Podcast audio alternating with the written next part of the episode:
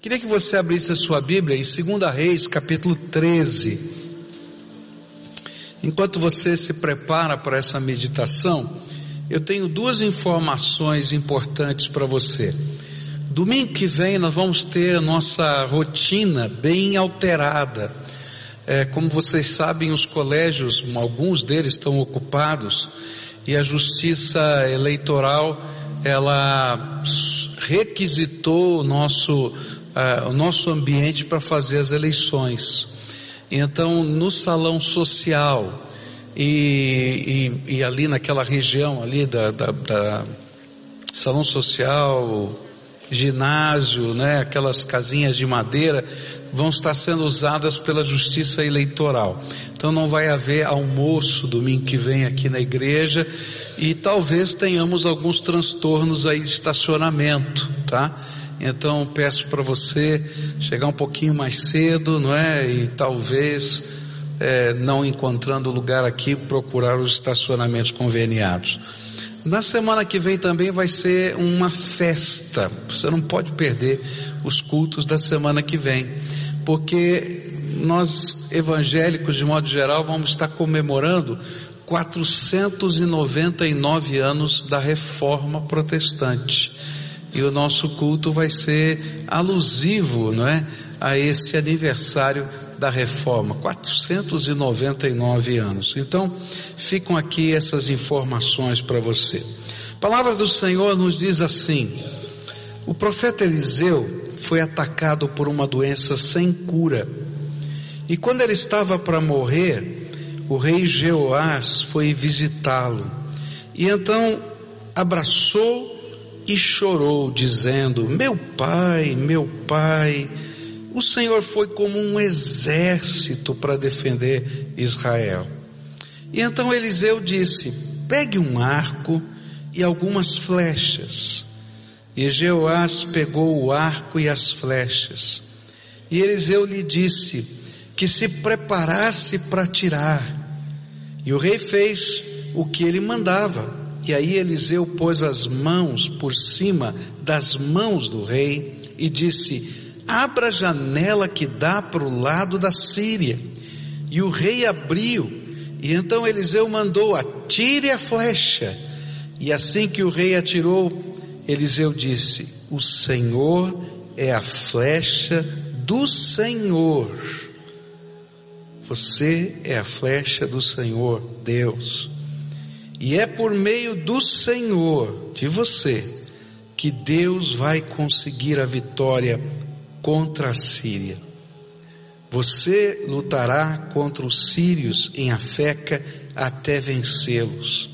E depois Eliseu disse a Jeoás que pegasse as outras flechas e batesse no chão com elas. E o rei bateu três vezes no chão e parou. Eliseu ficou zangado com isso e disse: O senhor devia ter batido cinco, seis vezes e assim venceria completamente os sírios, mas agora vai vencê-los só três vezes. Pai querido, ajuda-nos a compreender a tua palavra e aplica a mensagem dela ao nosso coração.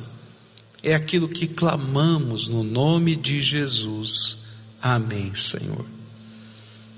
É interessante isso porque Eliseu, era um profeta de Deus que sempre condenou o pecado ou os pecados dos reis.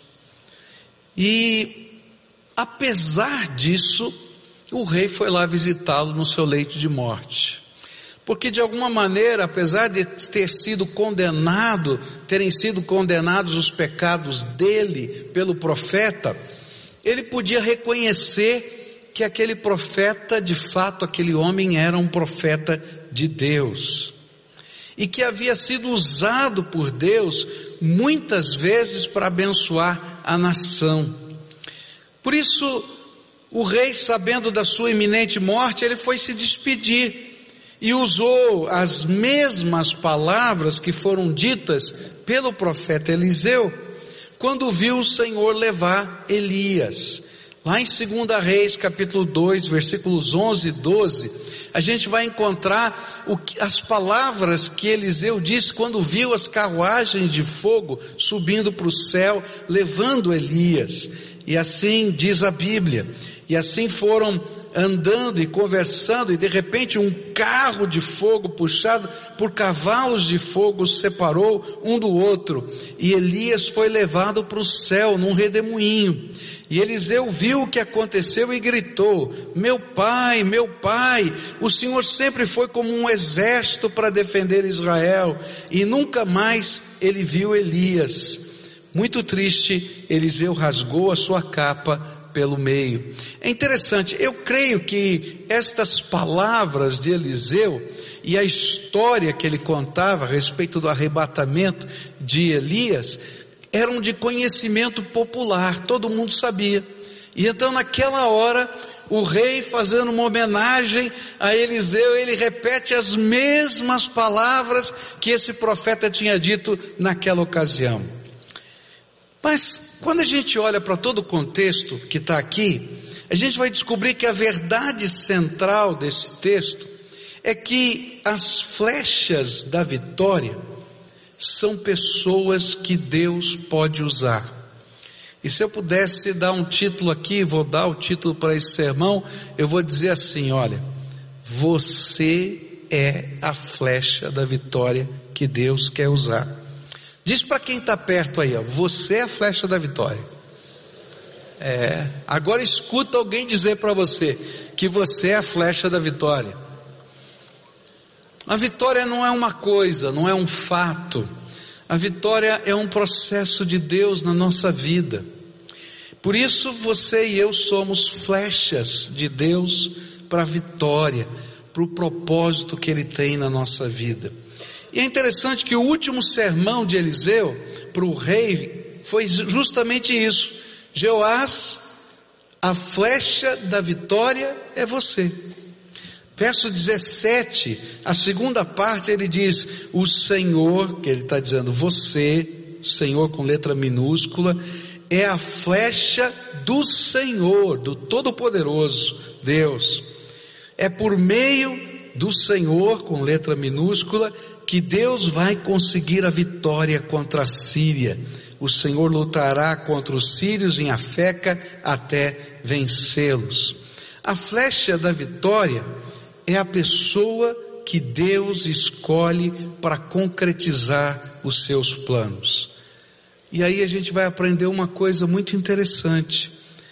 Se você é servo de Deus, você é a resposta de Deus para esse tempo. Nesse tempo, Deus tem respostas. E Ele escolheu você para ser a resposta de Deus para as necessidades, para os enfrentamentos desse tempo. Mas aqui nesse texto a gente vai descobrir que para que sejamos a flecha da vitória de Deus, é necessário cumprir alguns requisitos, senão a gente não vai alcançar a vitória e nem vai ser flecha de Deus nessa terra. E eu queria começar a olhar no culto da manhã e depois no culto da noite, quais são os requisitos necessários para que eu seja a flecha da vitória. Primeiro requisito a gente vai encontrar nos versículos 14 a 16, onde a Bíblia vai nos dizer que é necessário para ser flecha da vitória, reconhecer o tempo da oportunidade de Deus. Há coisas que a gente só pode fazer no tempo da oportunidade de Deus. Quando a gente perde o tempo da oportunidade, não dá para voltar atrás. E tem muita gente que perde a bênção de Deus que aquela que Ele tem preparado para você, simplesmente porque deixam passar a oportunidade que Deus lhe dá. Você já perdeu alguma coisa boa porque não aproveitou uma oportunidade? Quem é que já perdeu aqui alguma coisa boa? Tem alguma coisa que você se arrepende de ter perdido a oportunidade? Às vezes a gente perde, mas tem outras que dói o coração, não é? Você se arrepende? De alguma coisa? Levanta a mão. Né? Eu me lembro de um arrependimento que eu tenho forte no meu coração, porque eu recebi numa ocasião o pedido para ir ao UTI de um hospital para falar de Jesus a alguém e eu pensei assim, hoje estou tão ocupado, amanhã cedo eu vou.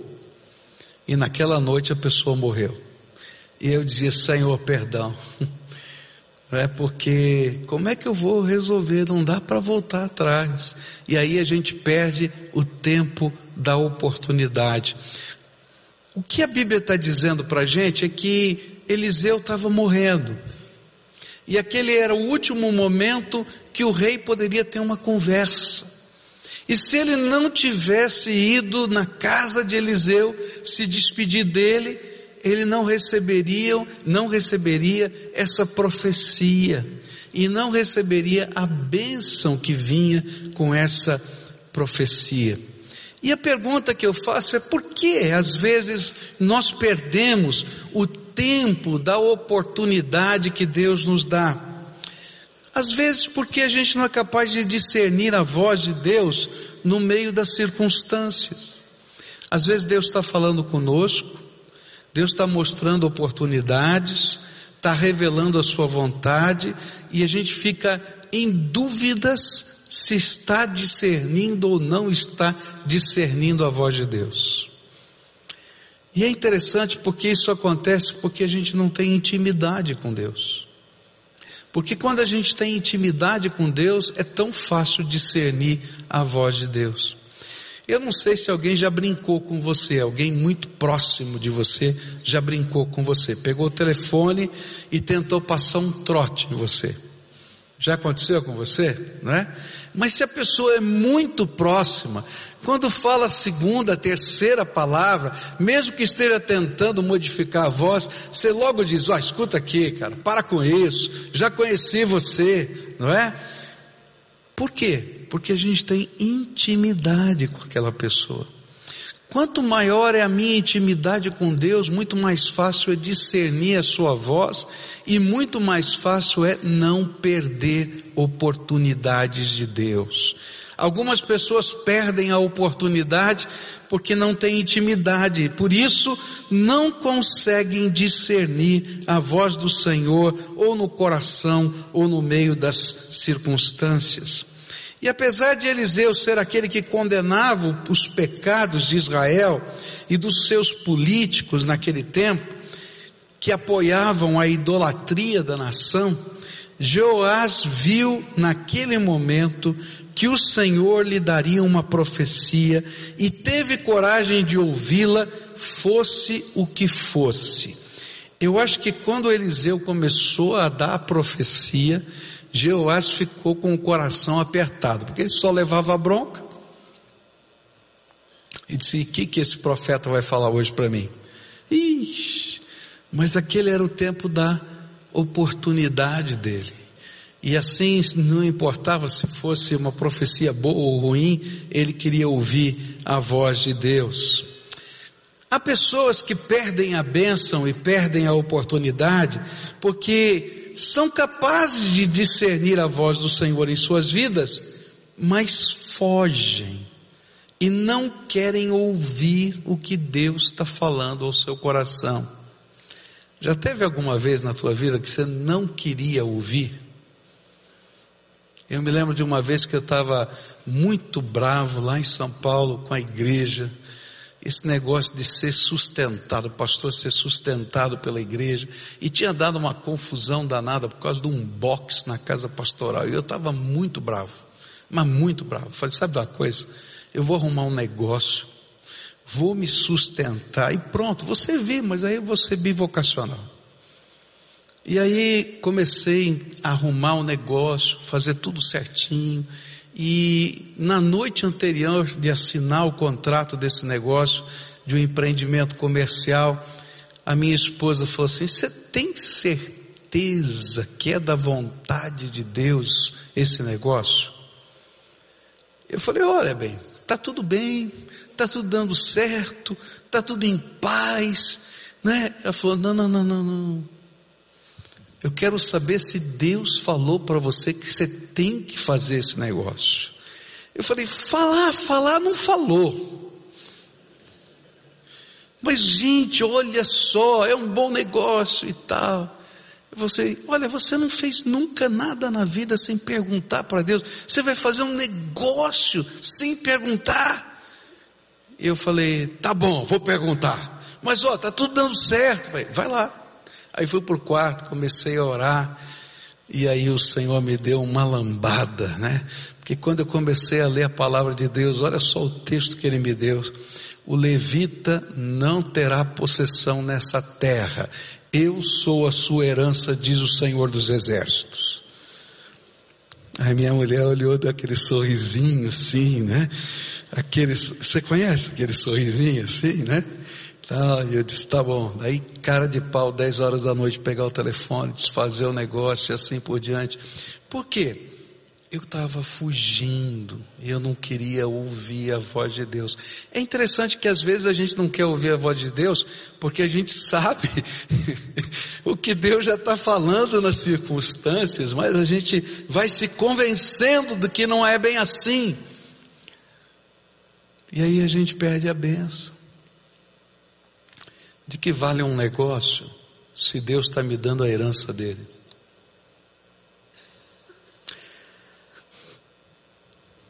E aí pessoas ouvem a voz, percebem a voz de Deus e às vezes rejeitam a voz de Deus. Às vezes Deus fala tão claramente e a gente começa a racionalizar, a argumentar, e na verdade o que a gente está fazendo é rejeitando a voz de Deus. Mas há pessoas que nem são capazes de discernir o que Deus está querendo falar. E por qualquer razão, se Deus lhe falar hoje, eu queria dizer para você: discerna e ouça a voz do Senhor, porque sempre a voz do Senhor é a oportunidade de Deus para a sua vida. Ele quer fazer de você a flecha da vitória. Mas não dá para ser flecha da vitória se a gente não reconhecer a oportunidade de Deus. Olha só o que a Bíblia diz. Há dois textos que eu acho tremendos que nos ajudam a entender isso. Hebreus 3,15 diz assim: É isso que as Escrituras sagradas dizem.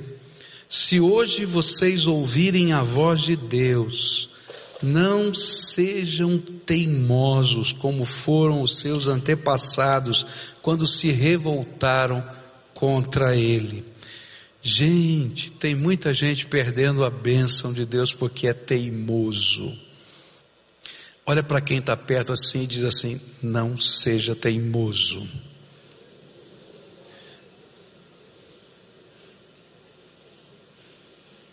Tem gente perdendo a bênção porque a gente teima com Deus. Quem vai ganhar de Deus? Mas olha só o que a palavra de Deus diz em Apocalipse 3, 20 e 21. Escutem, eu estou à porta e bato. Se alguém ouvir a minha voz e abrir a porta, eu entrarei na sua casa e nós jantaremos juntos. E aos que conseguirem a vitória, eu darei o direito de se sentarem ao lado do meu trono assim como eu consegui a vitória e agora estou sentado ao lado do trono do meu Pai. Querido, se o Senhor está falando com você, abre a porta, porque Ele não somente vai abençoar a tua vida, mas Ele vai jantar com você. E isso é uma expressão muito hebraica, porque o jantar, o comer junto, na, na, na, na, no pensamento oriental é dizer: olha, tua casa é minha casa, você é meu amigo, você é alguém que eu quero ajudar. E Deus está dizendo: olha, eu vou entrar na tua vida, eu vou entrar na tua casa, eu vou entrar no teu contexto. Por isso, se ouvir a voz, abra a porta. Porque o Senhor tem algo tremendo para fazer na sua vida. A segunda coisa que eu queria deixar com você nessa manhã vai estar nos versos 16, verso é, 16, que diz assim: Aí Eliseu pôs as mãos por cima das mãos do rei. Não dá para a gente ter vitória, nem ser flecha da vitória, sem permitir que a mão do Senhor esteja sobre as nossas mãos. Deus vai abrir portas, Ele vai falar o coração, Ele vai lhe dar oportunidades, mas não termina na oportunidade a vitória.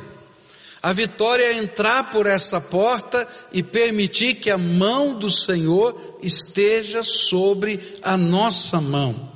E esse é o segundo requisito permitir que a mão do Senhor esteja sobre as nossas mãos. Se havia uma coisa que um rei daquele tempo sabia fazer, era usar o arco. E aí Eliseu diz: pega o arco, não é? prepare-se para lançar a flecha, abre a janela, é? vai lançar a flecha, mas nesse contexto, no meio de tudo isso, ele põe a mão sobre as mãos do rei que está ali se preparando para tirar a flecha. Os reis sabiam usar o arco, porque naquele tempo os reis iam à guerra. E muitas vezes não apenas comandavam as tropas, mas envolviam-se pessoalmente nos conflitos. Normalmente eles usavam carros de guerra que cortavam o campo de batalha com rapidez, usando o arco e a flecha pequenas bigas bem fáceis de manobrar, onde ia o rei e o seu escudeiro, e, o escudeiro ia dirigindo a, bi, a, a biga, aquela, aquela carrocinha pequenininha, bem rápida, bem ágil, e cortando o campo de batalha. Os cavalos iam todos é, vestidos de tal maneira que eles mesmos se tornassem uma arma. Havia é, é, a, coisas que ficavam na, na roda para cortar os pés é, é, dos soldados. Então eles passavam correndo de um lado para o outro e o que o rei fazia? Pegava o seu arco, a sua flecha e ia atirando. Então se havia uma coisa que um rei sabia fazer, é atirar flechas. E aí eu fico pensando, por que Eliseu colocou as mãos sobre as mãos do rei justamente no momento em que ele se preparava para tirar a flecha. Eu posso imaginar que naquele tempo, Eliseu estava doente e as mãos dele provavelmente não estavam firmes, provavelmente tremiam. Além de ele estar doente, ele estava enfermo, não é? E, e, e além de estar doente e enfermo, ele estava velhinho, pela idade avançada, ele provavelmente também tremia. E o rei poderia pensar: Eliseu, eu sei atirar uma flecha. Você vai atrapalhar a minha pontaria colocando essa mão trêmula aqui. Deixa que eu me viro. Mas o propósito de Eliseu era deixar claro que o rei só poderia ser a flecha de Deus nessa terra se permitisse que a mão do Senhor tivesse sobre as mãos dele. Que a mão do Senhor o direcionasse, que a mão do Senhor o fortalecesse, que a mão do Senhor o abençoasse. E os prováveis sentimentos do rei representavam as barreiras que nos impedem de permitir que a mão do Senhor esteja sobre nós, se Deus abrir a porta da oportunidade, entra. Escuta a voz de Deus na sua vida. Mas quando você estiver andando no projeto, na oportunidade de Deus, não vá sozinho. Deixa que a mão do Senhor esteja sobre você. Às vezes a gente entra pelas oportunidades de Deus e não funciona. Você já teve alguma situação que você diz assim: puxa vida, eu orei tanto, eu tinha tanta certeza que essa era uma oportunidade de Deus, por que, é que não deu certo? Já viveu uma situação assim? Porque às vezes nós permitimos que a mão do Senhor esteja sobre nós, então vamos ser a flecha de Deus. Outras vezes, por causa de algumas barreiras do nosso coração, nós não permitimos. E muita, muita, muita situação da nossa vida que impede a mão de Deus de estar sobre nós é a nossa autossuficiência. É quando a gente diz assim: Eu sei o que eu estou fazendo, pode deixar. Eu confio no meu taco, pode deixar, eu sei o que estou fazendo. Mas eu queria dizer para você que, por melhor que você seja, nem todas as equações ou as variantes da equação da vida podem ser analisadas pelo mais sábio dos homens.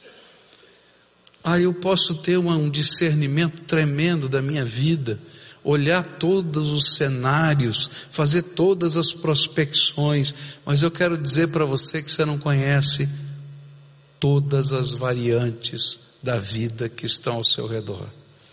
E a única pessoa que conhece é o Deus Todo-Poderoso. Eu estava junto com a minha esposa pensando em fazer alguns investimentos, pensando já no cabelinho branco do futuro, ainda que esteja presente já, né? Mas, e aí apareceu um negócio ali e a gente começou a orar e pedir para Deus se era para fazer ou não era para fazer, um investimento, era para comprar um, um, um bem, um imóvel, e aí oramos e oramos, é, o dinheiro estava certinho, as prestações a gente podia pagar, parecia um bom negócio, e Deus falou: não faço negócio. Falou claramente: não faço negócio. Eu olhei para minha mulher e falei: puxa vida, estou triste, queria fazer o negócio. Já ficou assim? né? Parece tão bom, olha que maravilha. Gente, deu uma confusão com aquele negócio. Tá todo mundo enrolado com aquele negócio. Eu não entrei no negócio, louvado seja Deus. Porque nem todas as variáveis da vida eu tenho conhecimento. Eu dependo de Deus. E se a mão do Senhor estiver sobre a minha mão, eu vou entrar pela oportunidade dele mas vou seguir aquilo que Ele tem para minha vida, e a bênção dele estará comigo, porque Ele é a verdadeira bênção. Às vezes, nós perdemos essa bênção de ter a mão de Deus sobre a nossa mão por causa de influência. Tem gente que confia mais nos conselhos dos homens falhos como nós e não são capazes de confiar no Deus Todo-Poderoso. Não, eu já me aconselhei com João, com Pedro, com Antônio, já me disseram isso, já me disseram aquilo. Queridos, a gente tem que se aconselhar assim, a palavra de Deus que nos diz que é na multidão de conselheiros a sabedoria, mas a palavra final tem que ser de Deus. E quando a gente depende de Deus, a gente vai descobrir às vezes um cenário co completamente diferente do que imaginamos, porque Ele sabe todas as coisas. Então, toma cuidado, toma cuidado, porque às vezes a gente confia mais em Deus, ou melhor, mais nos homens do que em Deus. Eu não me, não me esqueço da palavra do Loren Cunningham, né? Quando ele pregou num local e ensinou sobre o dízimo. E chegou no final de um culto, aquele irmão que tinha muita dificuldade em dar o dízimo, ele disse assim: Olha, eu tenho essa dificuldade, isso para mim é tão complicado. Ele pegou um cartãozinho de visitas e escreveu no verso dele: Se você, dando o seu dízimo, tiver falta de qualquer coisa, eu me comprometo a lhe enviar o dinheiro de volta. E assinou. E aí passaram-se vários meses, aquele irmão escreve um e-mail para ele: Olha, pastor Loren, eu fiquei tão feliz, porque aquele cartãozinho me deu tanta segurança, e eu fui tão abençoado. E aí chegou no final, Loren respondeu: Que pena, que você confiou na letra e na assinatura de um homem que você viu uma única vez e que podia não cumprir absolutamente nada do que disse, e deixou de confiar no Deus vivo e santo todo-poderoso, que é aquele que criou os céus e a terra. Que coisa, hein? Ouça o que Deus tem para a tua vida, deixa a mão de Deus estar sobre a sua mão. Algumas pessoas perdem a bênção por causa da teimosia. Fala de novo. Não seja teimoso. É. Porque teimosia é burrice. Deus está falando, a gente não quer ouvir, a gente empaca no meio do caminho. Você sabe por que, que teimosia é burrice? Porque uma das peculiaridades do burro, do animal, é empacar no meio do caminho. O burro empaca. E quando ele empaca, quando ele cisma que ele não quer andar, nem o açoite do, do dono faz ele andar. Ele apanha, mas fica lá. Parece algumas pessoas, fala a verdade. Apanha e não sai.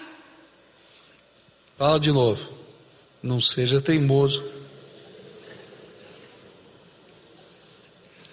Às vezes a gente perde a bênção de Deus porque a gente não deixa a mão do Senhor nos conduzir. Eu conheço pessoas que são assim, empacam em uma ideia. E mesmo que Deus lhe fale, ele não se move. Há pessoas que empacam em algumas atitudes, e mesmo que Deus lhe fale, eles não se mexem. Por isso a Bíblia diz: não endureça o seu coração, deixe a mão do Senhor colocar-se sobre as suas mãos. Há pessoas que empacam no caminho, mas outras por causa da sua culpa, fogem de Deus, que é o único que pode nos abençoar. E fazem isso por causa do peso dos seus erros. Fugimos de Deus quando isso acontece, fugimos das pessoas que nós ferimos, fugimos dos lugares porque não queremos encontrar as pessoas e não permitimos que a mão de Deus esteja sobre nós para restaurar a nossa vida.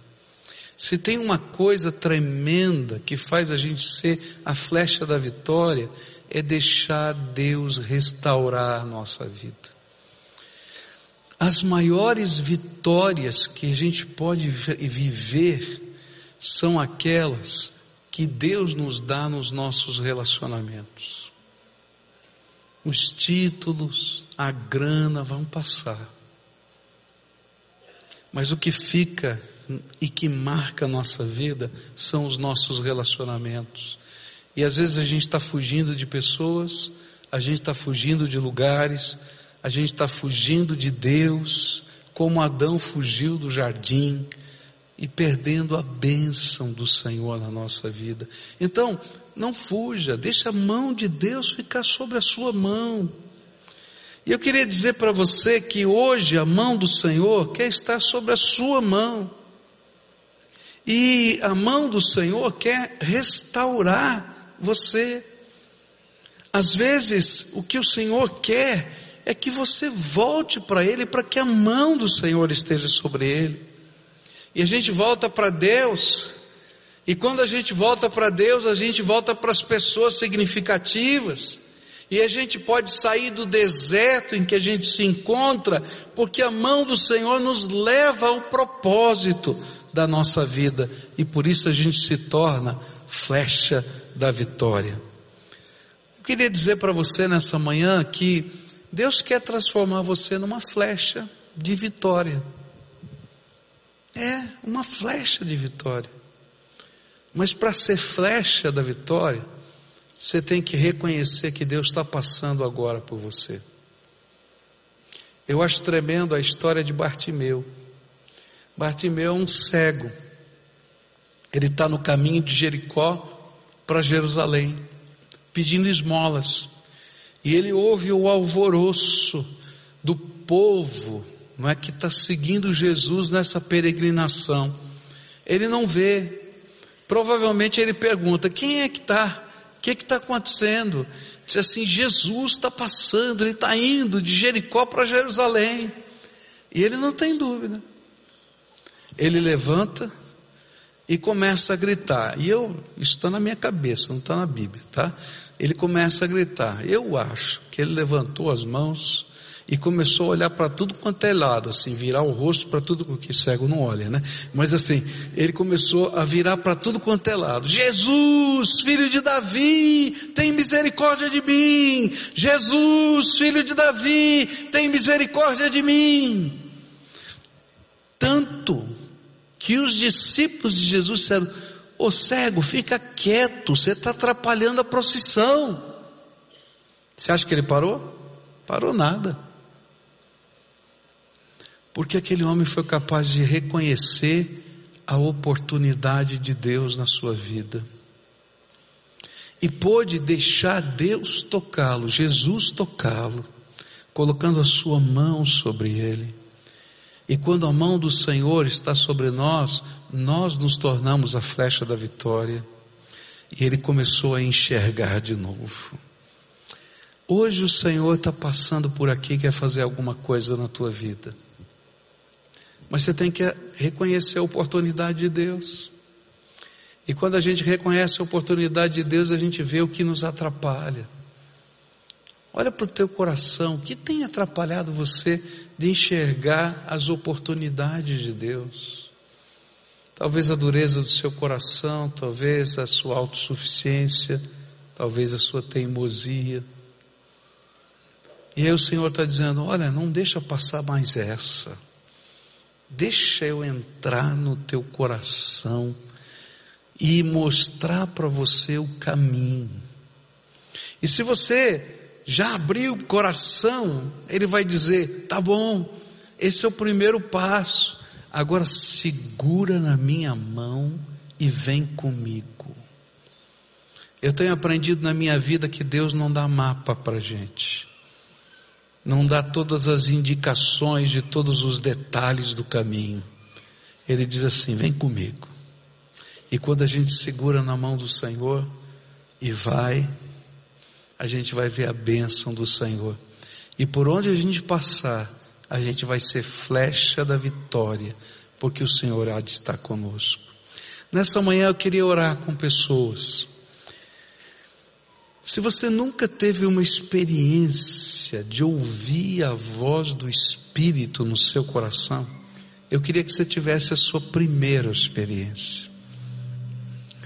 E eu queria convidar você a pedir para Jesus entrar e jantar com você nessa figura hebraica e deixar ele te mostrar a oportunidade que ele tem para você. Qual é o caminho? Qual o projeto? E mais, pedir para o Senhor: põe a tua mão sobre a minha mão. Olha quanta gente está precisando da mão do Senhor sobre a sua mão no casamento. Quanta gente está precisando da mão do Senhor sobre a sua mão na educação dos filhos. Quanta gente está precisando da mão do Senhor sobre a sua mão nos negócios. Quanta gente está precisando da mão do Senhor sobre a sua mão para viver, porque todas as dimensões da vida dependem da graça de Deus. Se hoje o Espírito Santo estiver falando com você, e você disse: Olha, o Senhor só falou comigo, eu queria orar por você, e queria convidar você para sair do seu lugar, para a gente orar juntos. Você vai vir aqui na frente, a gente vai orar juntos. E eu sempre digo isso porque eu acho tremendamente importante você entender. A primeira grande tentação que você vai sofrer é agora. Quando você vai dizer assim: Senhor, entendi, é para mim, mas eu vou fazer do meu jeito, vou ficar aqui no meu cantinho. Querido, do teu jeito você tem feito a vida inteira. Faz agora do jeito de Deus. Entra pela oportunidade do Senhor, ouve a voz do Senhor, se rende ao Senhor, deixa Ele colocar a mão sobre a sua mão, porque senão a gente vai ser como aquele que diz: Senhor, vai me atrapalhar aqui no arco. Não, eu preciso da mão do Senhor. Se Deus está falando com você, levanta agora, pode vir para cá, a gente vai orar juntos. Se o Espírito de Deus está falando com você, a gente vai orar juntos. E a gente vai dizer: Senhor, abre os meus olhos para enxergar a oportunidade. Coloca a tua mão sobre a minha mão. Quebra a minha teimosia.